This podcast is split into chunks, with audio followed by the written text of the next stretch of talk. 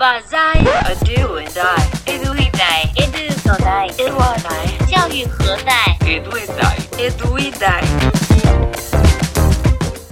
Olá pessoal, tudo bem? Aqui é o Edu. Olá pessoal, tudo bem? Aqui é a Dai. É com muita alegria que a gente anuncia o primeiro episódio da temporada Educação Midiática com o apoio da Palavra Aberta. Isso aí, Edu. Mais uma temporada sobre essa temática que a gente gostou tanto, né? Que em 2019 nós fizemos já essa parceria com o pessoal do Palavra Aberta com o programa Educa Mídia, apoiado pelo Instituto Palavra Aberta, e foi tão bacana que a gente resolveu trazer essa pauta novamente. É, essa temporada vai ser uma temporada de quatro episódios, né? Em que cada episódio a gente vai ter um convidado e um host conosco, né, Dai? Hoje Isso temos um, um, host que vai nos acompanhar durante os quatro episódios, que é o professor Claudimir. Oi, professor Claudimir, te apresenta. Olá, Du. Olá, Dai, tudo bem? E que chique eu ser host. Obrigado pelo convite, viu?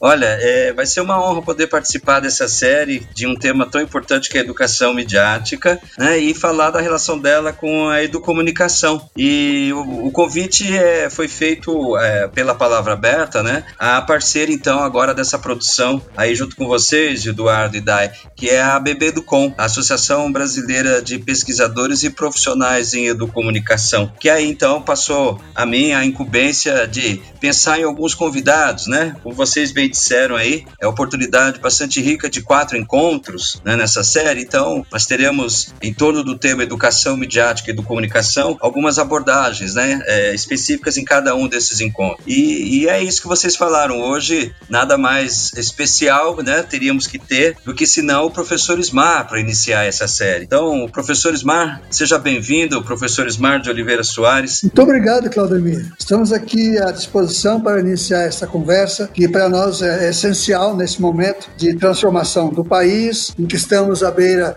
aí da implantação da Base Nacional como curricular, e a educomunicação tem, tem tudo a ver com a proposta de educação midiática que se prevê para essa, para essa nova base curricular brasileira. Estou à disposição. É isso mesmo, professor. A gente quer ressaltar que o professor Ismar ele está aqui como presidente da BB do Com, mas também como professor professor titular sênior da Escola de Comunicações e Artes da Universidade de São Paulo, fundador e, atual presidente de honra do Núcleo de Comunicação e Educação, e tem um grande envolvimento aí no processo que levou, dentre outras coisas, né, como a, a revista Comunicação e Educação, a um curso inovador, né, a licenciatura em Comunicação. Mas eu gostaria, professor, que o senhor começasse um pouco antes, fazendo justamente um resumo para nós é, de como foi se dando a sua formação e os principais projetos que atuou relacionados à educação comunicação midiática e a informacional, para começarmos a conversa? Olha, eu iniciaria dizendo que tenho formação para a área de educação, sou formado em Geografia e História,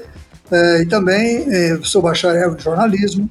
E a partir então de ter um pé na educação e um pé na comunicação, desde os anos 70 eu me preocupei com esse assunto. Eh, na época, da década de 70, por exemplo, eu coordenei um projeto chamado TAT, Treinamento de Análise de Televisão. É, isso se, se deu na Universidade Metodista de São Bernardo, é, trazendo para o Brasil uma proposta norte-americana. E é interessante observar que naquele período a grande preocupação que existia com relação à mídia e à leitura da mídia, observação da mídia educação para a mídia, estava centrada na televisão e centrada especialmente é, na possibilidade que os meios de comunicação tinham de exercer uma influência, um impacto na formação uh, das crianças e adolescentes, trabalhando muito com estereótipos. Os estereótipos uh, são a base do humor, por exemplo, uh, e são a base também da, dos conceitos que se tem sobre o homem, sobre a mulher, sobre a religião, sobre a cultura, sobre o governo. e, no caso, o curso se destinava a identificar os estereótipos com os quais a televisão trabalhava. Já na, na década de 1980, eu me integrei à União Cristã Brasileira de Comunicação Social, uma organização ecumênica que trabalhava a comunicação, na época, buscando eh, a defesa do direito de expressão, e estávamos ainda em, em pleno período de ditadura militar, então o, o proposta, a proposta da CBC era de analisar como a comunicação se dava naquele período, e tivemos a, a publicação de uma série de livros, naquele momento, leitura para leitura crítica nos jornais, da televisão, da publicidade, dos quadrinhos. É uma coleção que as edições paulinas é, desenvolveram. E já um pouco mais tarde, na década de 90, eu atuei muito na América Latina.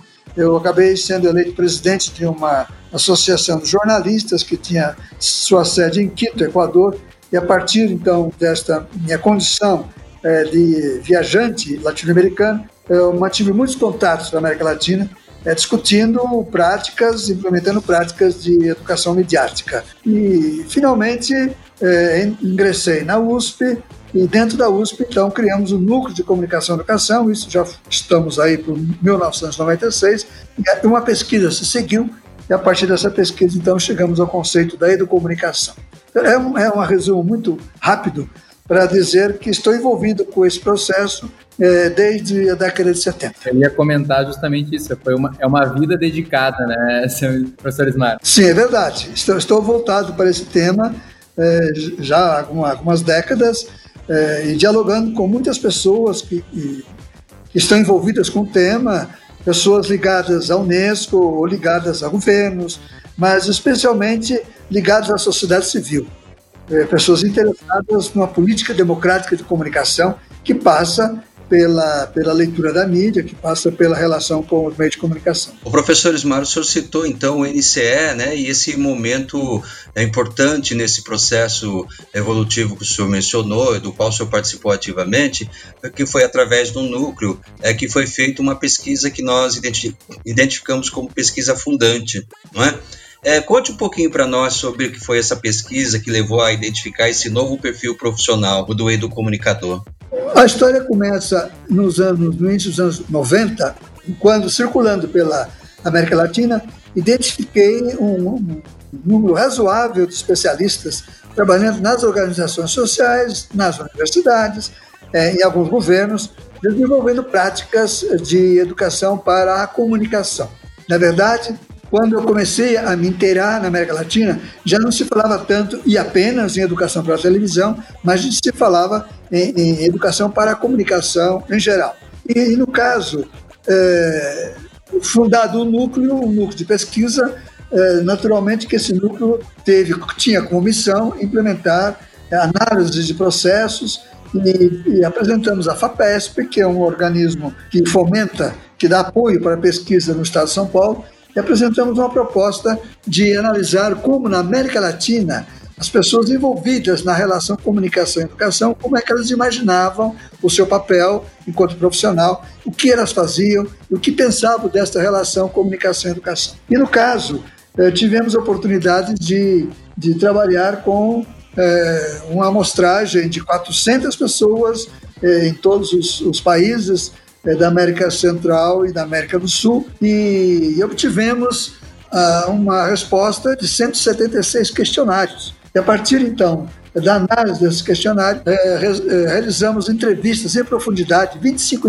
entrevistas em profundidade, percorrendo esses países. E a conclusão de, desse trabalho, que aqui em São Paulo, no Núcleo de Comunicação e Educação, contava com o apoio de 25 colaboradores. Então, a partir das análises, chegamos a entender que na América Latina, as pessoas que olhavam para, para a interface comunicação e educação já o faziam a partir de uma terceira via. É, não eram pessoas que estavam exatamente no campo da educação ou no campo da comunicação, mas eram pessoas que estavam na interface. A interface é aquele momento em que a comunicação penetra o espaço da educação ou a educação penetra o espaço da comunicação e quando esses dois, é, essas duas áreas se encontram, é, algo novo acontece. E esse algo novo que acontece é, era o objeto de estudo nosso. E descobrimos que nessa interface havia muitas pessoas trabalhando, ainda que não se conhecessem. Então, pessoas do México, da América do Sul, Argentina, Bolívia, Peru, assim por diante, tinham procedimentos semelhantes, tinham pensamentos semelhantes, metodologias semelhantes. E o que nós fizemos foi nomear essa prática de interface como educomunicação. Isso foi eh, concluído em 1999, houve uma difusão nacional eh, das conclusões, e a partir da, da, da difusão dessa informação, começamos a receber eh, propostas de intervenção, isto é, propostas de ações. E uma dessas propostas nos chegou da Prefeitura de São Paulo. E aí realizamos um projeto de, é, de trabalho com a educomunicação é, junto a 455 escolas do município. Então, o NCE, nesse momento, ele teve uma oportunidade é, de dialogar com os professores, com os educadores, mas não apenas com os educadores, também com os alunos e com os membros da comunidade educativa. E esse, esse processo é, continua vivo e hoje nós temos a prática comunicativa em todo o país. O senhor está se referindo ao projeto do Com.Rádio, Rádio, né, professor? Isso. É, conte um pouquinho para nós sobre o que o senhor destacaria do projeto, até porque, é, dentre outras coisas, ele viabilizou a implantação de uma política pública no município de São Paulo ao final de 2004, não foi isso? Pois é. Acontece o seguinte: nós, tem, nós sistematizamos o conceito da comunicação é, em, em 1999 esse conceito apontava para áreas de trabalho.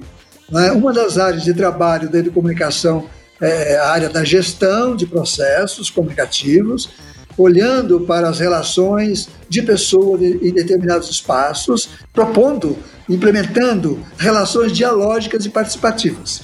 Então, a educomunicação, ela é, vê a, a, comunicação como relação de iguais.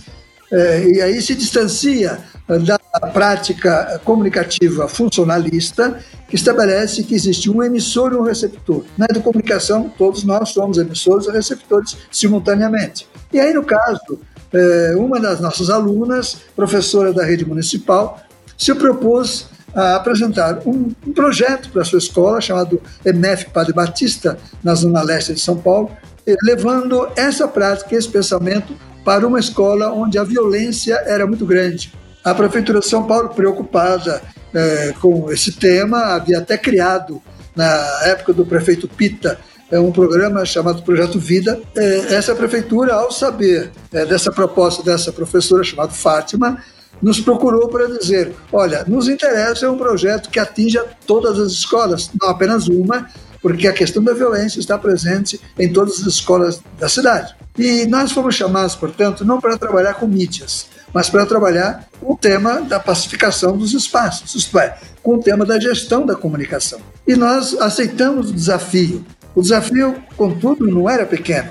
Nós íamos trabalhar com uma ou duas escolas, iríamos trabalhar com 455, escolas da quarta série em diante, da quarta à oitava série, na época não havia nono ano. Desenvolvemos uma estratégia através da criação de polos e iniciamos o trabalho em 2001 e concluímos em 2004. Foram sete semestres em que trabalhávamos aos sábados, reunindo professores, alunos e membros das comunidades nesses polos. Nós nos recusamos a trabalhar só com professores.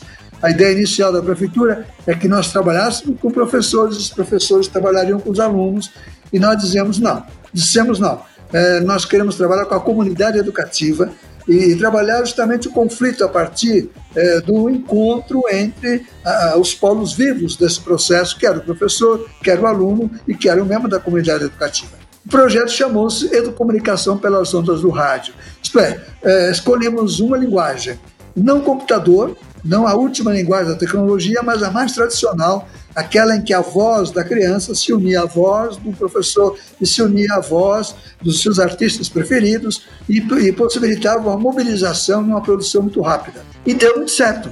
Tanto assim é, que já se passaram seis administrações municipais na prefeitura, o projeto não morreu. Ao contrário, é, por volta de, do ano de 2008, a prefeitura levou a prática comunicativa para o ensino infantil. Então, na Prefeitura de São Paulo, temos desde crianças de 6, 7, 8 anos até os adolescentes do nono ano trabalhando com mídias, analisando mídias e implementando diálogo entre eles a partir da, da perspectiva de um ecossistema comunicativo, dialógico, participativo.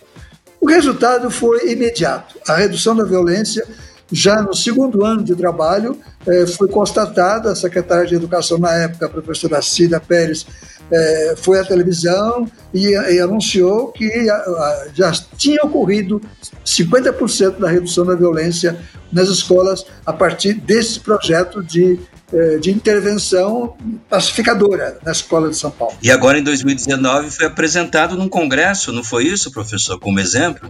Sim, o ano passado, em 2019, esse projeto foi levado a um grande congresso que a Unesco fez na Suécia, e foi a Semana é, Global sobre Educação Midiática e Informacional. E a Prefeitura de São Paulo mostrou que a educação midiática é, representava na Prefeitura de São Paulo um grande ganho, é, não apenas um ganho cognitivo de conhecer como é que as mídias funcionavam, mas especialmente um, um ganho prático de procedimento de colaboração, de melhoria das relações entre professores, alunos ou a escola com a, sua, com a comunidade em volta. Inclusive, em 2004, a Câmara Municipal de São Paulo aprovou uma lei chamada Lei Educom, estabelecendo que a Prefeitura, a partir daquele momento, a partir de dezembro de 2004, continuasse a implementar a educomunicação. Isso aconteceu.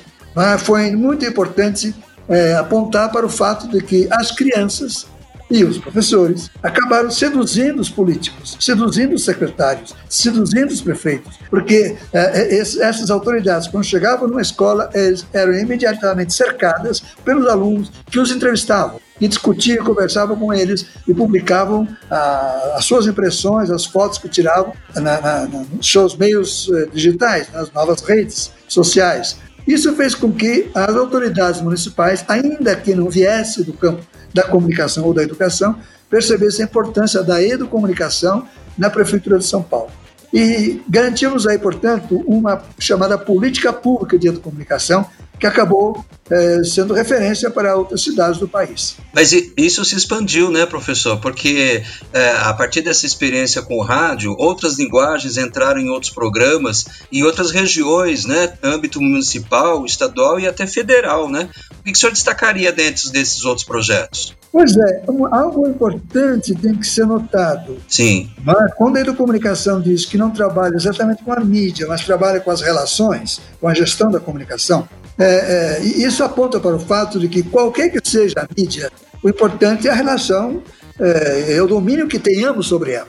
No caso, quando iniciamos com a prefeitura, nós não tínhamos ainda o gravador digital. Nós trabalhávamos com o gravador a pilha. Mas um dos nossos grandes gastos foi comprar pilhas, né? porque trabalhamos aí sete semestres com 11 mil pessoas e todas aí produzindo seu material, que eram posteriormente digitalizados, assim por diante. E somente no final do curso é que conseguimos alguns gravadores digitais. No entanto, é, então, no entanto, os próprios alunos e professores é, passaram a trabalhar com digital, levando em consideração que a Prefeitura de São Paulo tem uma área é, de, de, informática na educação, tem um profissional chamado Poyer, especializado em tecnologia, e a maioria desses Poyers participaram do Educom ou tiveram processo de formação, porque a prefeitura continua oferecendo ainda até hoje formação, cursos de formação, e houve uma, uma, uma união entre os tecnólogos, o pessoal da área de tecnologia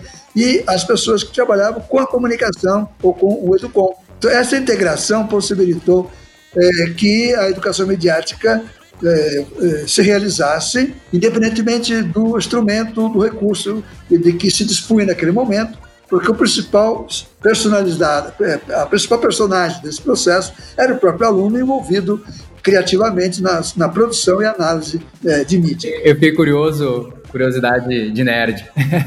Além de pilha, uh, fita cassete, né? Essas fitas cassetes ainda existem, professor? O sabe? Olha, essas fitas cassetes foram objeto de pesquisas de, de vários dos nossos é, alunos, né? Pós-graduação, é, nós temos ainda no núcleo de comunicação e educação algumas reservas de material utilizado é, nesse, nesse, processo, mas os resultados desse trabalho, é, para nós, em termos de academia, é, acabaram indo para as teses, que apontaram para onde caminhavam, né? É, com que se preocupavam os alunos. Por exemplo, a grande preocupação dos, dos, dos estudantes era com a, o meio ambiente. Um dos temas favoritos da produção mediática dos alunos era o meio ambiente. E outro tema, o segundo tema, eram as relações entre eles. Isso porque eles sempre deixavam os alunos livres para produzir. Né? Agora, a passagem é, do analógico para o digital foi muito natural. Nós não interferimos nisso. Na verdade, nós deixamos a prefeitura em 2004 e ela foi tomando seus caminhos. E, naturalmente, que o digital se apoderou de todo o espaço analógico, porém a fidelidade ao conceito da comunicação permaneceu e permanece até hoje. É, não, a, com certeza o digital contribuiu bastante, né? Não, é fundamental, lógico, porque naquela época, estamos falando é, em, no, ano, no ano 2000, é? ah, o que se imaginava, o que se pedia, o que se queria era ter recursos, era ter equipamentos.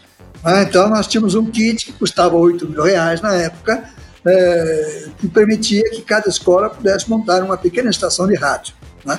Então, as 455 escolas receberam esse kit. É, naturalmente que, posteriormente, esse kit passou a ser museu, porque as pessoas, as crianças, passaram a produzir usando os computadores disponibilizados nos laboratórios. Então, na verdade, a, a mídia digital veio favorecer o trabalho. É, Para compartilhar com vocês, a mídia foi mudando, mas o interesse ele permanece. No semestre passado, eu fiz uma atividade com os meus alunos, com as minhas alunas da pedagogia, e o tema foi justamente meio ambiente. Né? Então, quanto a gente precisa resgatar isso, só que a mídia que a gente usou uh, na turma foi os memes. Nós fizemos uma produção de memes para sensibilizar os demais alunos dos outros cursos em relação às questões voltadas para o meio ambiente dentro da faculdade. Então, a mídia foi evoluindo, mas a discussão ainda permanece. E, e é urgente que, que se mantenha, né? porque, eh, na verdade, a questão do meio ambiente é algo essencial para as novas gerações. Né? Eles estão querendo receber um mundo adequado para viverem no futuro. Né? E aí, no mundo inteiro, estamos vendo, vendo como a juventude, os adolescentes estão se mobilizando é, para a defesa, né? porque os adultos que estão aí, é, os mais velhos que estão aí, são pessoas que, que na verdade, querem usufruir desse mundo é, e, a, e, a, criança quer preservá-lo. Né? Então, a, a, comunicação e a educação midiática está favorecendo, portanto, essa luta da, da, dessas novas gerações é, em favor de um, de um, mundo preservado. É, enquanto tecnologia social, que é uma outra forma de caracterizar a educomunicação, né, um paradigma, uma área de atuação e formação profissional, e uma tecnologia social quando então mobiliza uma comunidade em torno de um projeto, a gente percebe por que a educomunicação ela não fica restrita apenas às áreas de educação, comunicação e artes, né? É, enquanto paradigma e política pública, ela foi se desenvolvendo em outras áreas além do meio ambiente, né? E eu queria que o professor Ismar comentasse um pouquinho o que foi a experiência da educomunicação chegar nas áreas do, do, da educação em direitos humanos, aqui no estado de São Paulo. E outra área importante, além dos direitos humanos, mais recente, é a área da saúde pública, né, professor? Com projetos de Educom. Pois é, a, a fato da educomunicação trabalhar com processos de comunicação ou construção de ecossistemas de comunicação dialógicos e participativos é, levou a, o grupo dos, das secretarias que na, no Estado de São Paulo estavam trabalhando é, em 2017 um plano de educação em direitos humanos é, a convidar-nos. Então, nós fomos convidados a participar de uma comissão para, para formular o plano eh, estadual de educação e direitos humanos. E estando participando desses debates, juntamente com o pessoal de segurança, com o pessoal da justiça, com o pessoal da educação, com os representantes das diferentes secretarias de Estado, eh, nós solicitamos a permissão para que um grupo de adolescentes pudesse também tomar parte. E aí nós convidamos um grupo é, misto de escola pública e escola privada, que participava do projeto é, com geração cidadã, unindo o Colégio Dante Alighieri e o, o CEL Casablanca, e os adolescentes desses, dessas duas escolas é, discutiram o tema da, dos direitos humanos e fizeram propostas que foram agregadas ao Plano Estadual de Educação em Direitos Humanos. isso para dizer como a própria política pública já está reconhecendo a contribuição que a educomunicação pode dar. E no caso da educação em direitos humanos, é essencial é, que, é, nesse processo, as atividades, o envolvimento das crianças seja muito proativo, e essa proatividade passa pela mídia, passa pelo uso dos recursos mediáticos dentro de uma perspectiva de visão de cidadania. E um outro capítulo importante que, nos, que decorreu dessas discussões todas adveio o ano passado, em 2019, quando a Secretaria de Saúde de São Paulo, ao perceber que a, a contaminação pelo Aedes aegypti estaria trazendo para a capital paulista para 2020 é um, grande desafio. É, a previsão será de que teremos é, uma infestação muito forte de mosquitos por aqui, na região metropolitana, e a, e a secretaria percebeu que o uso dos meios tradicionais, é, especialmente o jornal, a notícia é, publicada nos veículos, ou mesmo a publicidade, as campanhas não estavam dando resultados. E a partir de uma das funcionárias da secretaria que havia feito um curso de educomunicação, fomos convidados para formar 200 agentes de saúde é, do Estado para que eles implementassem a mobilização da população usando a prática é, da educomunicação para que a população, através das escolas, através dos clubes, através das igrejas e de outros, é, outras organizações de cada município, pudesse se envolver uma ação mais efetiva de combate ao mosquito e, portanto, de preservação da saúde. Então, nós vamos ter aí a presença da educomunicação dentro de uma escola, o caso da Prefeitura de São Paulo, e vamos ter é, no meio ambiente o caso do próprio é, Ministério do Meio Ambiente que adota a educomunicação socioambiental e no caso da saúde. São três espaços distintos que apontam para a necessidade de relações comunicativas é, dialógicas, participativas e proativas. Simultaneamente, nós, em todos esses processos, estamos atentos à relação com a mídia. Nesse momento, percebemos que a relação com a mídia eh, necessita ser uma relação muito mais proativa e positiva do que era nos inícios dos anos 70, 80, 90. Naquele período, no passado, olhávamos a mídia no sentido de analisá-la, criticá-la eh, e combatê-la às vezes, eh, porque havia desconfianças com relação ao comportamento da mídia. No entanto, nesse momento nós percebemos que a própria mídia ela percebeu o seu papel e frente especialmente, repetindo aí o advérbio, ao fato de que as redes sociais propiciaram o acesso é, a, a, todo e qualquer indivíduo à difusão de informações e as fake news, então, é, acabaram invadindo os espaços é, da, da, da, vida comunitária no país inteiro. Tanto assim que hoje nós temos dúvidas sobre a possibilidade de termos eleições limpas no futuro, dado o impacto que o fake news exerce é, em, em, campanhas políticas, por exemplo. Né? Então, hoje nós temos é, buscar aliados no, entre os profissionais da comunicação e os profissionais da educação para implementar aquilo que se poderia dizer a informação justa, a informação adequada. É, isso tudo para dizer que a comunicação entra numa perspectiva política muito importante é, de lutar pela democracia e, e garantir que a democracia se mantenha no país. Muito bem. Professor Ismar, eu não sei se cabe mais, estou com vontade de ouvir do senhor é, uma fala tentando organizar as seguintes ideias: educação midiática, alfabetização midiática informacional e educomunicação. Explica para nós um pouco como o senhor entende as relações entre esses três conceitos básicos. É, educação midiática e alfabetização midiática. Nós temos que é, perceber é, que esse é um assunto antigo, é um assunto novo. É, em 1930, a BBC de Londres eh, lançou um programa de formação eh, dos, dos, assistentes de cinema. A BBC produzia filmes, eh, preocupava-se com filmes educativos, mas estava atento a qualquer produção cinematográfica, especialmente a norte-americana. Ela queria preparar o cidadão, a criança e o cidadão inglês para ter uma boa relação, relação adequada com a produção do cinema inglês e internacional. A BBC foi, portanto, uma instituição é, que foi pioneira é, na prática da educação para os meios de comunicação, a começar do cinema. E as práticas da BBC foram posteriormente socializadas no mundo inteiro e hoje a BBC trabalha é, aqui no Brasil, por exemplo, dando suporte a projetos de combate ao fake news. Portanto, é uma longa tradição é, ao redor de uma organização.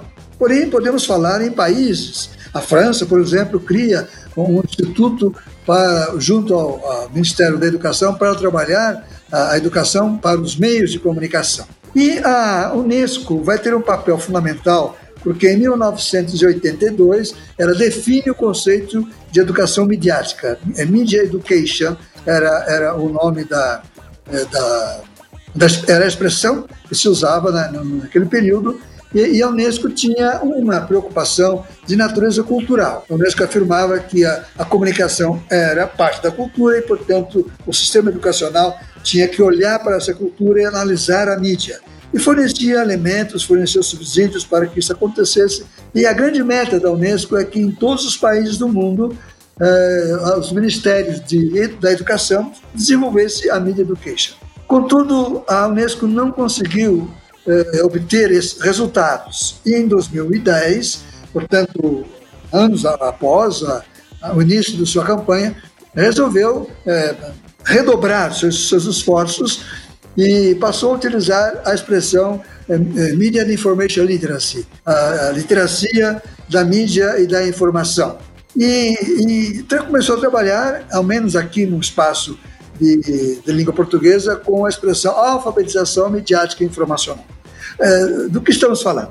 Nós estamos falando de uma preocupação de cunho cultural que nasce nos anos 30 e que vai ganhando é, formatações as mais diversas, até chegar ao momento em que, é, estamos falando em novembro de 2019, em que 193 países do mundo finalmente é, afirmam num congresso da Unesco que eles se comprometerão a implementar políticas de educação mediática. Ah, o conceito que nos vem da Unesco é, é, um conceito muito sólido, muito trabalhado, especialistas do mundo inteiro já se voltaram com esse assunto e ele nos coloca, nos coloca à frente a relação entre o mundo da educação e o mundo da, é, da mídia e o mundo da comunicação. E a educomunicação, como é que ela entra aí? A educomunicação, ela entra é, com uma particularidade. É, a educomunicação emerge na América Latina como prática social desde os anos 60, especialmente na luta pela democratização do país, na luta contra as ditaduras militares, na luta é, para é, que o direito à expressão é, ganhasse força. A USP, uma universidade, sistematiza esse pensamento, que ele estava diluído na sociedade, e, e apresenta esse pensamento à sociedade. A primeira experiência foi a do Conrad, em que o pensamento comunicativo ingressa não para discutir a mídia, mas para discutir a violência. Então veja bem, é interessante observar isso. Ah, quando o poder público olha para a área de comunicação, não olhou exatamente pela característica é inerente à da comunicação, que é discutir a mídia, claro, mas pela sua essencialidade, que é trabalhar por uma política democrática de comunicação em qualquer espaço, também no espaço escolar. Agora, para que isso aconteça, a educomunicação necessita trabalhar com a linguagem, com as linguagens. A educomunicação necessita aprender dos mídia educadores, aprender da Unesco como lidar com a alfabetização midiática. O conceito de alfabetização ele aponta para o início de processo. Nós temos a alfabetização no ensino, no ensino infantil, passamos depois para o ensino fundamental, para o ensino médio, ensino superior. A alfabetização está na base desses processos. Quem não se alfabetiza não consegue avançar para os níveis superiores é, da prática educativa. No caso aí da comunicação, entende perfeitamente que é, é possível conciliar e é importante conciliar as práticas. Se o país desenvolver prática de educação mediática e aprovar isso em termos curriculares, os educomunicadores vão ficar felizes da vida e vão se integrar a essa proposta e vão se aliar aos mídia educadores. O que a especificidade da educomunicação é caminhar da prática de análise da mídia para a prática de usar a mídia e criar espaços eh, de comunicação participativa e proativa a serviço do meio ambiente, a serviço da saúde, a serviço da convivência humana, a serviço dos direitos humanos, por exemplo. Então, eu diria que a educomunicação é, é um paradigma de comportamento das relações de comunicação. E a educação mediática é uma didática, é uma pedagogia voltada especificamente para entender como a mídia funciona. E que os dois, as duas áreas, se complementam. Uma necessita da outra. E, dependendo, portanto, da, da, da história de, de, cada grupo, de cada pessoa, dos estudos que essas pessoas têm e, e da convivência que essas pessoas têm, elas poderiam implementar práticas de educação mediática e práticas de comunicação e socializarem entre elas ah, os resultados que estiverem obtendo. Portanto, eu não vejo competição entre as suas duas áreas, mas eu vejo colaboração entre elas. Na verdade, isso começou já a ser notado nos últimos anos nos congressos dos educadores midiáticos. Eh, os educomunicadores são convidados e nos congressos dos educomunicadores, os educadores midiáticos também são convidados. E a nossa conversa, por exemplo, com Palavra Aberta, está justamente nesse diálogo que entendemos que seja possível e que seja necessário. Isso aí, muito obrigado, né, professor Eduardo e Dai, ficou claro agora, né? é, é uma aula, o professor Ismar, ouvir o é. professor Ismar é, é uma aula. De história, né? e vocês estão fazendo história também.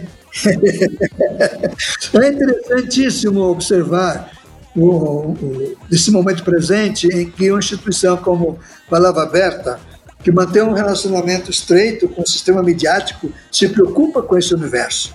Antigamente é, eram apenas pessoas que se confrontavam com a mídia, que se opunham à mídia, que desenvolviam educação midiática. E hoje nós percebemos que a própria mídia se coloca o problema. É necessário que a população entenda o que significa mídia e que os profissionais de comunicação entendam qual é o papel deles é, nesse processo. E, e, com isso a sociedade avança, a democracia avança é, e, e, a educação ganha uma, uma, uma, uma grande colaboração da, da, área comunicativa e também a área comunicativa ganha uma grande colaboração da área educativa. Então nós estamos numa sociedade construindo algo diferente, algo novo, portanto estamos todos fazendo história. Tem um, é, é um pedido, é um pedido de conselho, na verdade, né, para gente que que escutou aqui toda essa complexidade, todo, toda essa temática que não é uma temática nova, que já vem aí sendo pesquisada putz, há tanto tempo, uh, a partir da próxima semana, em que a gente volta para as nossas escolas, para as nossas salas de aulas, para as nossas discussões nas reuniões pedagógicas, né? Por onde começar? Por onde começar? É, veja uma algo interessante. É, tivemos um episódio ocorrido no Brasil é, por ocasião do Natal, né, do, de 2019, é quando Portas do Fundo, é, que é uma produtora é, vinculada a humoristas, eles fazem uma peça, eles fazem circular a, a Última Tentação de Cristo, provocando uma reação muito grande, muito forte, de muitos movimentos religiosos, especialmente, é, e até alguns solicitando a censura, a censura chega, é, o episódio é proibido, aí vem o presidente Supremo, é, anula essa proibição. Isto é, foi colocada uma questão na sociedade, que é a questão da liberdade de expressão e, ali, e é também a questão do respeito às tradições, aos pensamentos, aos, aos pontos de vista que a sociedade tem a respeito de determinados temas. Bom, o fato é, uma produção midiática ganhou destaque e foi objeto de discussão e chegou até a área da judicialização. A discussão, isso foi para os tribunais. É, o, o, que nós entendemos é que esses temas é, é, necessitam ser levados para a sala de aula, necessitam ser discutidos. Não, especificamente, claro que é, certamente muitos professores farão esse, esse trabalho de discussão, mas nós temos uma questão também fundamental, que são as fake news hoje presentes na sociedade e como as crianças se envolvem, elas também são produtoras de. É preciso uh, apontar que os grandes produtores de fake news não são crianças nem jovens, são adultos e adultos ao redor dos seus 40, 50 anos. Isso as pesquisas apontam que são empresas e que são adultos que, que fazem isso de forma mais forte e, e, e mais sistematizada. E nós todos percebemos a necessidade da educação se voltar para esse processo. Então, o que é importante salientar é que estamos vivendo temas de comunicação, temas contraditórios, temas agudos, que a escola necessita se preocupar com isso. Porém, para se preocupar com isso, esses professores necessitam de apoio, porque os professores também não foram formados em comunicação, eles não, não tiveram é, oportunidade de, de, de conhecer metodologia de trabalho. No caso, você pergunta o que fazer. Né? Eu acho que o que fazer vem sendo apontado. A, a Palavra Aberta cria um curso, esse curso é oferecido gratuitamente a professores do, do, país.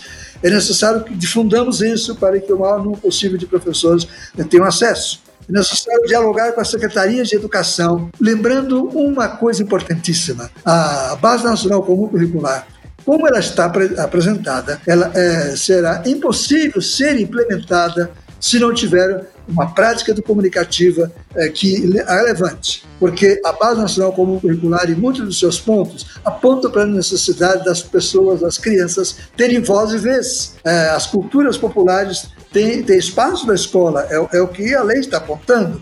No entanto, os professores não sabem, os gestores não sabem como fazer isso. A educomunicação e a educação mediática são essenciais para que a BNCC avance.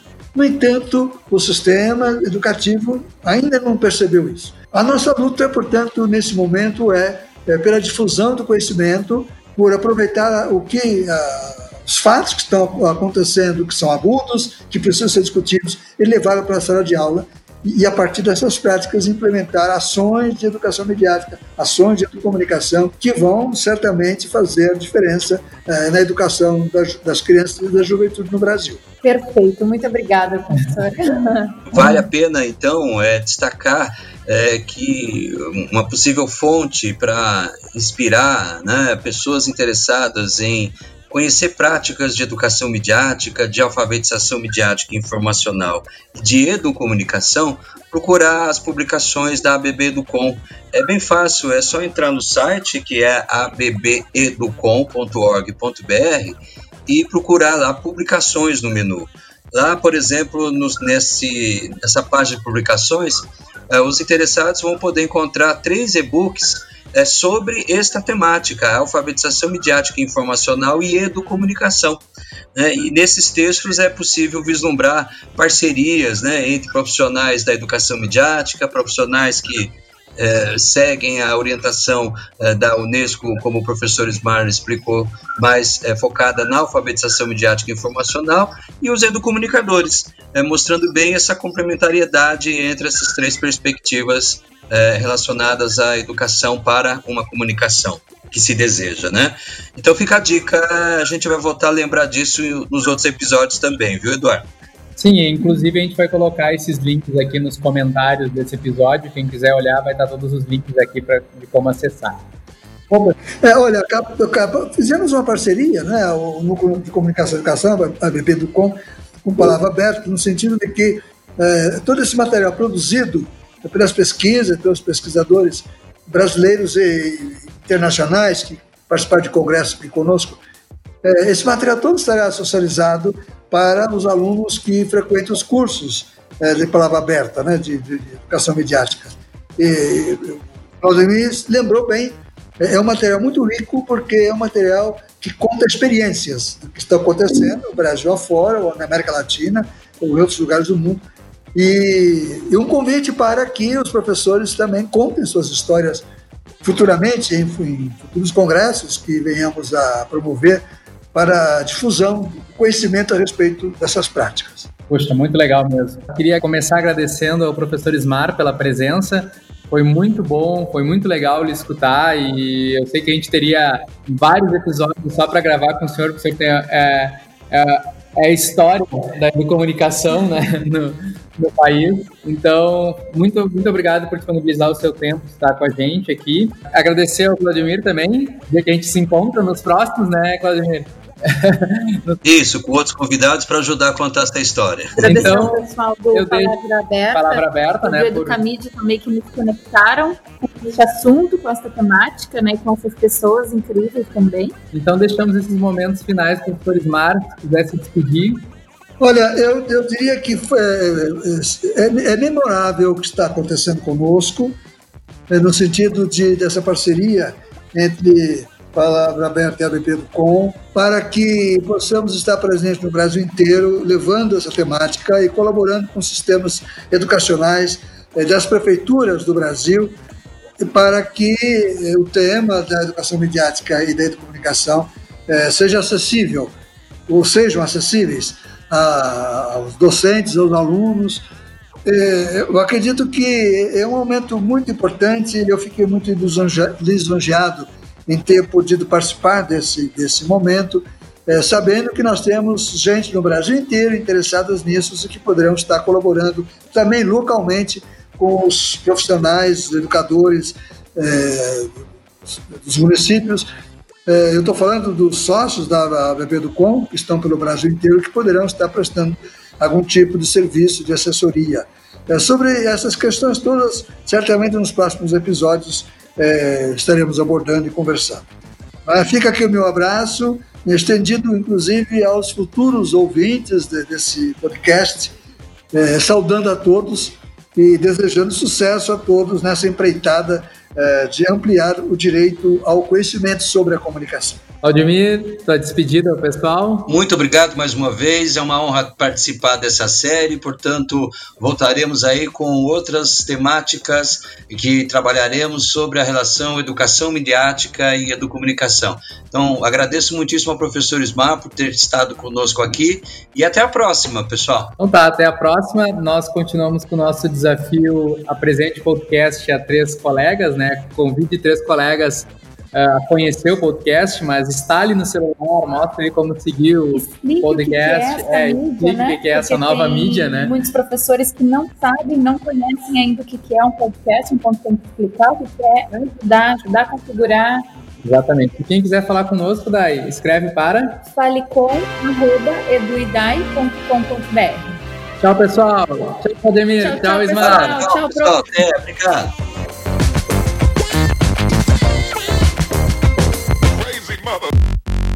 Esse podcast foi editado por Intensa, www.intensa.com.br. Isso mesmo, Intensa com três vezes, intensa.com.br.